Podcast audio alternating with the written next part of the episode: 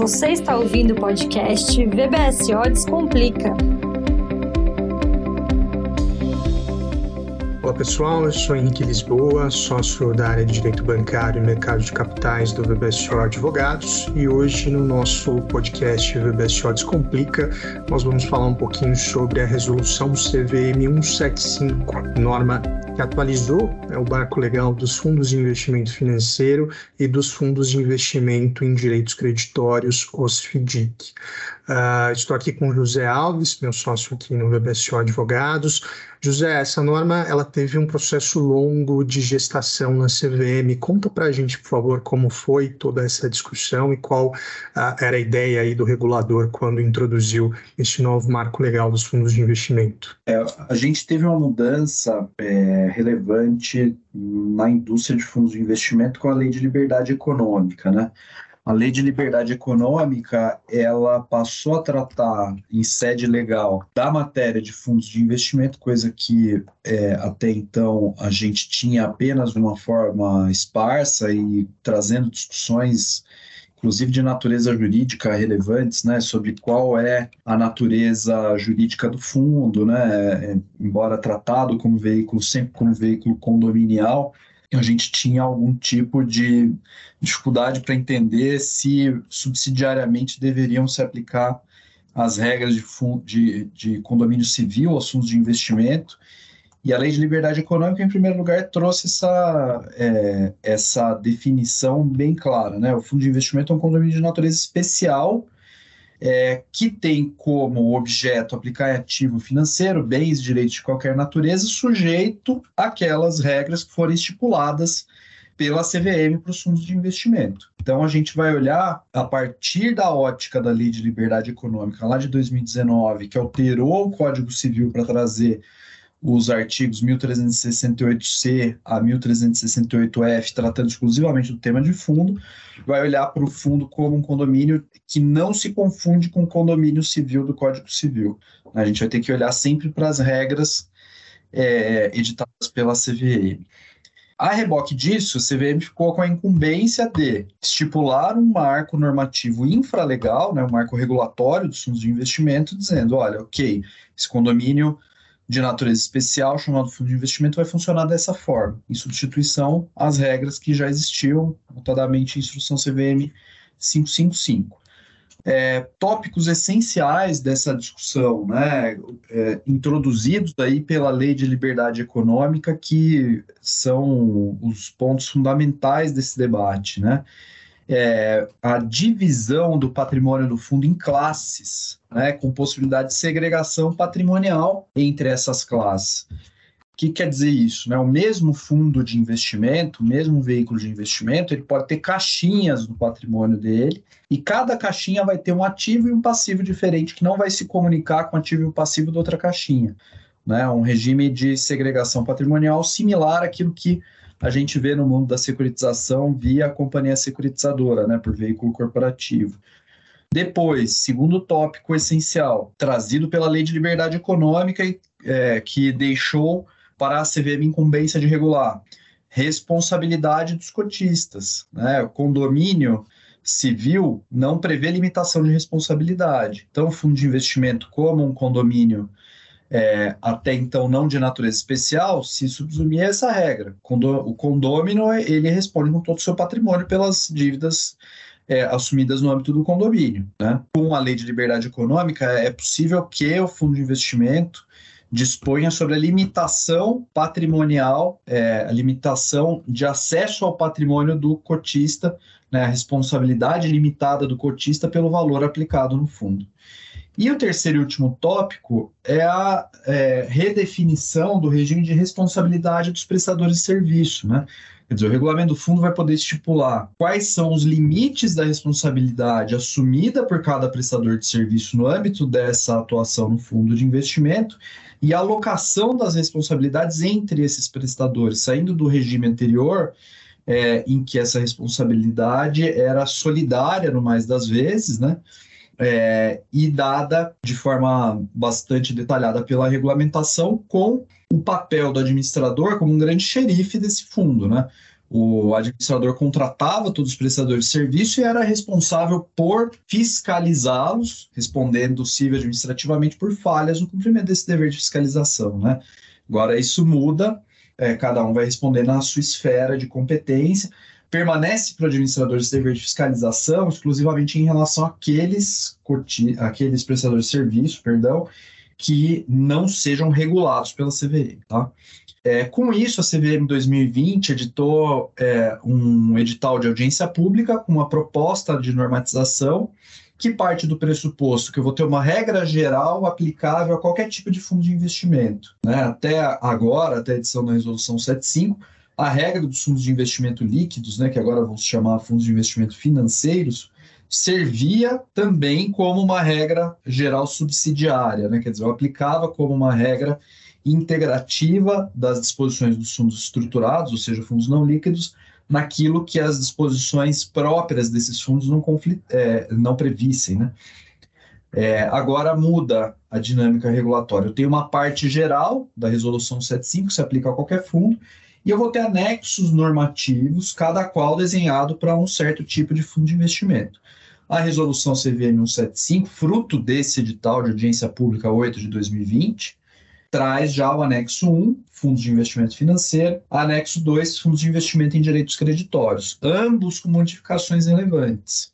Até a entrada em vigor da 175 em 3 de abril desse ano, de 2023, a gente vai ter né, a edição pela CVM dos anexos normativos relativos aos demais fundos de investimento estruturados, né? em especial FIP, Fundo Imobiliário, é, Fundo de Participações e o FIAGRO. É, em paralelo a isso, né, essa revisão da regra do FDIC vinha desde antes da Lei de Liberdade Econômica, né, pelo menos desde 2017 já se discutia uma modificação na instrução CVM 356, que já tinha sido amplamente modificada ali em 2013 pela 531, e a CVM vinha conversando com o mercado para trazer um regramento novo. A Lei de Liberdade Econômica acabou trazendo um elemento novo, que acabou atrasando um pouco essa dinâmica, né, trazendo novos elementos que deveriam ser contemplados nela. E o resumo da ópera é que a gente teve dois anos de análise pelo regulador em conjunto com o mercado, em, em audiência pública, em conversas setoriais com entidades representativas de categorias atuantes na indústria de fundos de investimento, e a gente teve uma norma que saiu é, bem desenhada, moderna, trazendo, é, na nossa visão aqui, o endereçamento do amadurecimento dessa indústria de fundos de investimento que é vital para o mercado de capitais brasileiro. Né? É o veículo mais importante aí de acesso do investidor ao mercado de capitais e é uma porta indireta de acesso aos próprios agentes econômicos empresariais ao mercado de capitais como é, pessoas investidas, né? É, e dentro dessa ótica, Henrique, eu acho que vale a gente explorar um pouco é, o que tem de novidade no tocante aos fundos de investimento financeiro, né, que são o carro-chefe dessa indústria. Sem dúvida, José. Acho que antes de a gente tratar especificamente dos fundos de investimento financeiro, vale destacar também entre as alterações introduzidas pela Resolução 175, de acordo com o previsto na Lei da Liberdade Econômica, o regime uh, de liquidação e insolvência dos fundos de investimento que contem com limitação de responsabilidade dos seus cotistas. Né? Nesse caso, a Lei da Liberdade Econômica disse que se aplicariam as regras de insolvência previstas no Código Civil brasileiro, né? e a norma detalha um pouco como vai ser esse procedimento uh, de liquidação de um fundo com patrimônio negativo numa situação em que esse fundo tem tenha a limitação de responsabilidade de seus cotistas. Né? Primeiro que é, essa limitação e essa liquidação pode ser específica a uma determinada classe de cotas, como o José mencionou, né? essas classes têm patrimônios segregados, portanto, uma situação de insolvência de uma determinada classe não necessariamente vai afetar o fundo como um todo, e numa situação como essa, o administrador deve, em primeiro lugar, preparar, com o auxílio do gestor, né, um plano de resolução em que ele vai uh, detalhar medidas que poderiam poderiam ser tomadas para tentar desvirar esse patrimônio líquido negativo. Né? Esse plano vai ser apresentado aos cotistas em sede de Assembleia Geral e os cotistas podem ou não aprovar esse plano. Caso eles não aprovem, Dentro da Assembleia, os cotistas têm as seguintes opções: né? de cobrir o patrimônio líquido negativo, ou seja, aportar mais recursos, o que no caso de um fundo ou de uma classe de cotas sem responsabilidade uh, ilimitada não seria obrigatório dos cotistas, mas pode ser do interesse financeiro deles de aportar mais recursos e tentar recuperar esse fundo. Os cotistas podem optar por cindir, fundir ou incorporar a classe ou o fundo em outro fundo de investimento que tem interesse em receber e tentar recuperar esse PL negativo.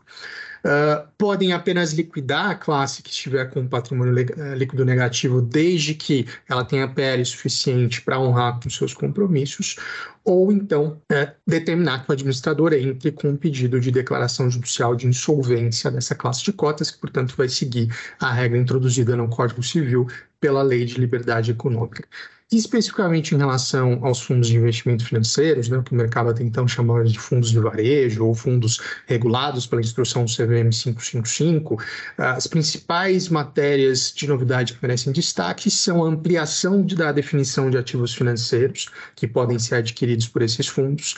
Uh, foi incluído expressamente na resolução 175, uh, 175 em seu anexo 1, uh, que são ativos financeiros, créditos de descarbonização e os créditos de carbono, desde que esses ativos sejam registrados num sistema de registro de liquidação autorizado pela CVM ou pelo Bacen, ou sejam negociados no mercado administrado por entidade autorizada pela CVM também vai poder ser adquirido, né? É uma dúvida que existia no mercado desde que os criptoativos tomaram uh, o protagonismo que hoje eles têm uh, no mercado financeiro brasileiro. Uh, vai ser permitido a esses fundos expressamente investir em criptoativos desde que eles estejam negociados em, entidades autorizadas pelo Bacen ou pela CVM, ou se forem criptoativos no exterior, uh, eles precisam ser negociados em entidade supervisionada por um supervisor local, né, CVM equivalente no exterior, uh, que tenha no mínimo regras capazes de coibir as práticas de lavagem de dinheiro e financiamento ao terrorismo. Ah, com a criação das classes de cotas, né, com patrimônio segregado dentro de um, um, mesmo fundo de investimento financeiro, uma dúvida que surgiu no mercado é como vai se dar o rateio de despesas. Né?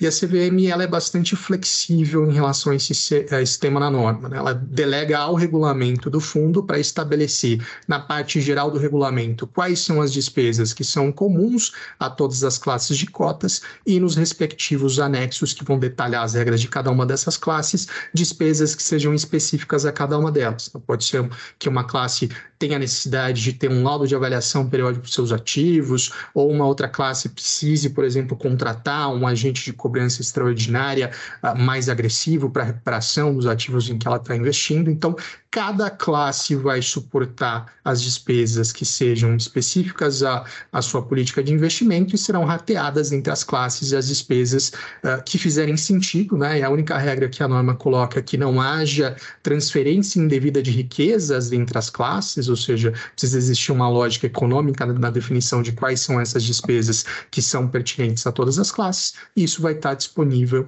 vai estar definido no regulamento do fundo.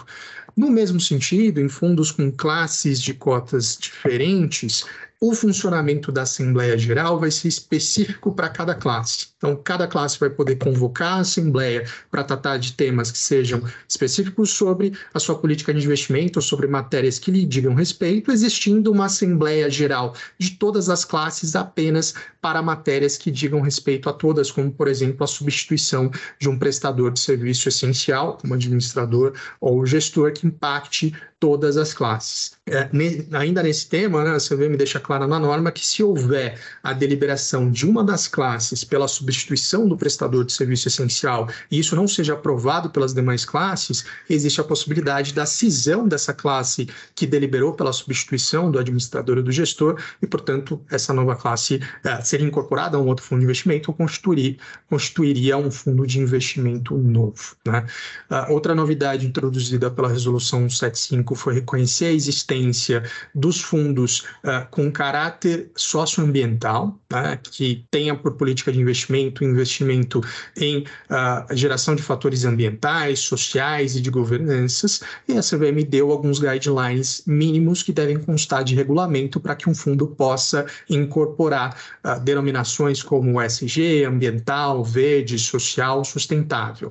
Para isso, o regulamento tem que dizer especificamente quais são os benefícios ambientais, sociais ou de governança esperados, tá? e como a política de investimento do fundo busca originá-los, não basta o fundo investir num ativo que eventualmente possa ter algum caráter socioambiental, né? a, a política de investimento do fundo deve perseguir a geração desses benefícios quais são as metodologias, diretrizes e princípios que vão fazer com que esses benefícios sejam originados, quem vai ser a entidade responsável por certificar ou emitir um parecer atestando que de fato esses benefícios socioambientais foram perseguidos e ainda como vai se dar a divulgação periódica para os cotistas a respeito da obtenção ou não desses fatores socioambientais. Ah, por fim, merece destaque também a ampliação da possibilidade de investimento no exterior por parte dos fundos de investimento financeiros. Né? A CVM permite que ativos no exterior sejam investidos por fundos, desde que esses ativos sejam registrados em um sistema de registro supervisionado né, pela CVM de lá ou pelo Bacen de lá, pelo supervisor local, ou então que haja a, a, uma responsabilidade do custodiante do fundo ou da classe que vai investir no exterior de diligenciar e atestar a existência desses ativos e o seu registro no exterior. Né?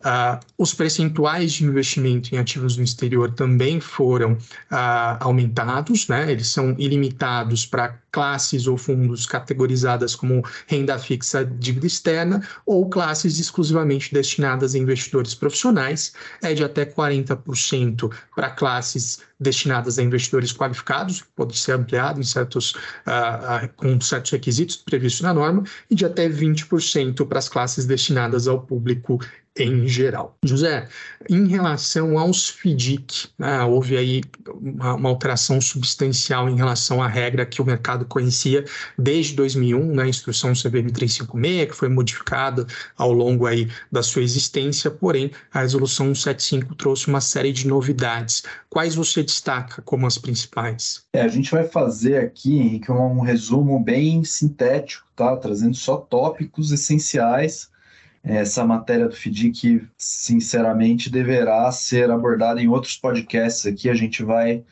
ter mais de uma oportunidade para falar disso, né?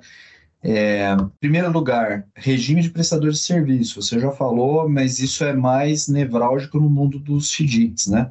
É, custodiante perdendo a centralidade, passa a ser um prestador de serviço, inclusive facultativo, né? não havendo é, registro em entidade registradora dos direitos creditórios, eu vou ter o custodiante de direitos creditórios. Senão, não preciso dessa figura. Vou precisar se eu tiver valores imobiliários, mas aí um desdobramento da figura do custodiante, o que tem implicações, inclusive, no regime de conflitos de interesse. É, papel do gestor muito destacado em relação àquilo que existia pré resolução 75, né? O gestor ele tinha competências residuais, agora ele é é uma figura central que vai ser responsável por verificação de lastro, por verificar critério de elegibilidade, enfim, vai assumir um protagonismo compatível aí com a nobreza da função. Uma coisa que é importante a gente entender, né, é uma questão de fundo que atravessa aqui todo o nosso é, regramento novo, é que o FDIC foi criado em 2001. Né? O FDIC foi criado numa época em que os direitos creditórios, né, os recebíveis, os ativos que o fundo compra, eles eram todos formalizados em papel. É uma um outro tipo de tecnologia que alterou-se de forma, ou que se alterou de forma muito relevante, especialmente nos últimos três anos, né, desde 2020. É, além dessa alteração da matriz aí de suporte é, documental, a gente teve é, a mudança da regulamentação das entidades de registro e depósito centralizado de ativos financeiros e valores mobiliários, a partir da Lei 12.810, as famosas entidades registradoras, né? Inclusive a partir de movimentos não só regulatórios, mas de resposta do regulador a problemas havidos no mercado de recebíveis, né? Não só envolvendo FDIC, né? Para a gente ter maior segurança, maior confiabilidade, maior transparência na transferência de direitos creditórios, houve a regulamentação dessas é, entidades que vão é, ser um terceiro externo à relação ao cedente cessionário para atestar e, e, validar a existência do direito creditório, das suas características, né? A CVM partiu desse contexto né, de desmaterialização do suporte documental dos direitos creditórios e da criação e desenvolvimento das entidades registradoras para migrar é, esse papel anteriormente atribuído ao custodiante, né, da, da validação é, do lastro, guarda de documentos, etc., que era muito, uma preocupação muito grande no, em um contexto de direitos creditórios de suporte documental físico, é, para jogar luz para o registro e entidade registradora desses direitos creditórios, na hipótese em que fica dispensado eu ter um custodiante. Né? Então, essa é uma das bases, um dos pilares dessa regulação nova. É, a gente também tem uma evolução é, excepcional para esse mercado, que é a possibilidade de aquisição de cota de FDIC por investidor de varejo, né? algo que era impossível até a edição da 175. Né? A gente vai poder, enfim, agora ter a aquisição de cota de fundo de direito creditório por investidor não profissional não qualificado, né? preenchido certos requisitos. Né? Vou ter que ter classificação de risco, é, dessas cotas, eu vou ter é, a necessidade de previsão de um cronograma de amortização de cotas ou de distribuição de rendimentos das cotas desse fundo, se for uma classe aberta, o prazo de carência é, e ou de pagamento de resgate né, individual cumulativamente, é, vai, vai poder ser de no máximo 180 dias. Importante, o, o investidor não qualificado não vai poder comprar cota subordinada júnior, mas vai poder comprar não apenas a cota sênior, mas também uma cota mezanino Inclusive, é, como saiu a norma, né, é, pode comprar cota de classe única. Então, várias possibilidades de estrutura aí em que a gente vai olhar é, para o investidor não qualificado podendo adquirir é, cota de FDIC, né? Uma, um voto de confiança muito grande do regulador na maturidade desse mercado. Inclusive, esses FDICs podem comprar precatórios federais, ainda que sejam destinados a varejo, né? preenchidas certas condições desses precatórios. Né? É, uma outra coisa que vale a gente lembrar, trazendo o FIAGRO aqui para discussão, né? o FIAGRO empresta a regulação do FDIC. Né?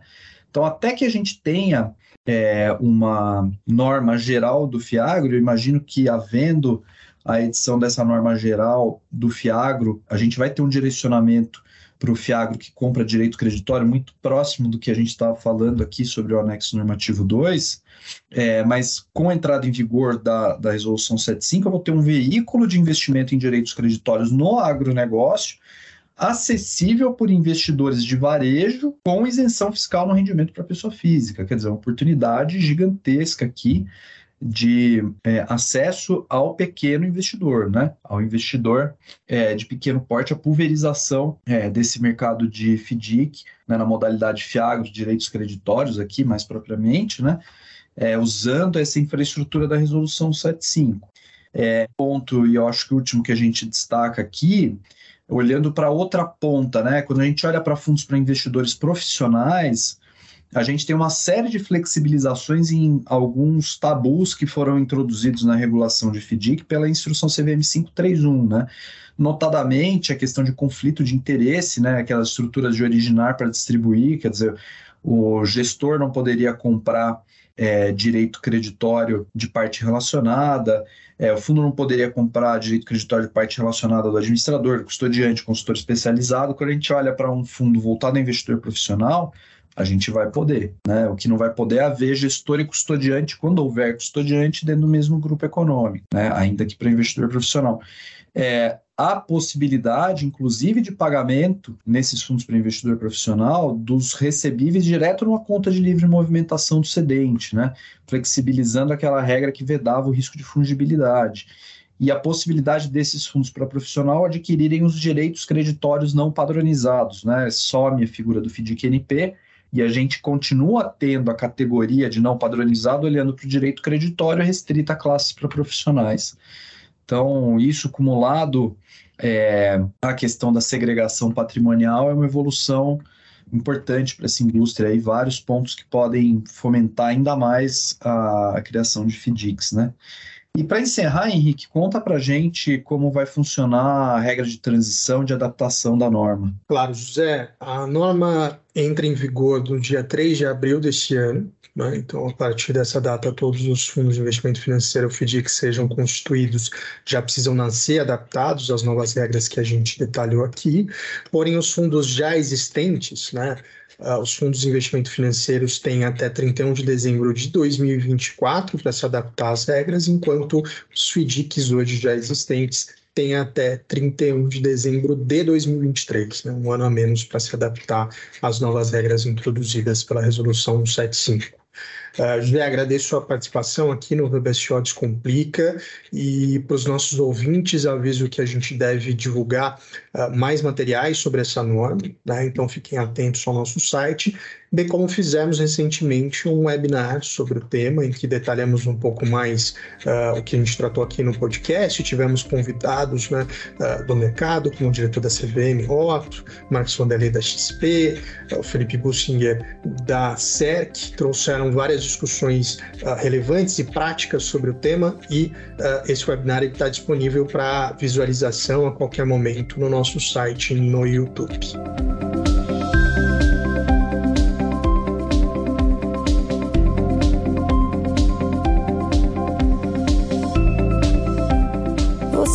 O podcast VBSO Descomplica. Para falar com nossos profissionais, envie um e-mail para vbso.vbso.com.br. Acompanhe o escritório também no Facebook, Instagram e LinkedIn. Até o próximo episódio.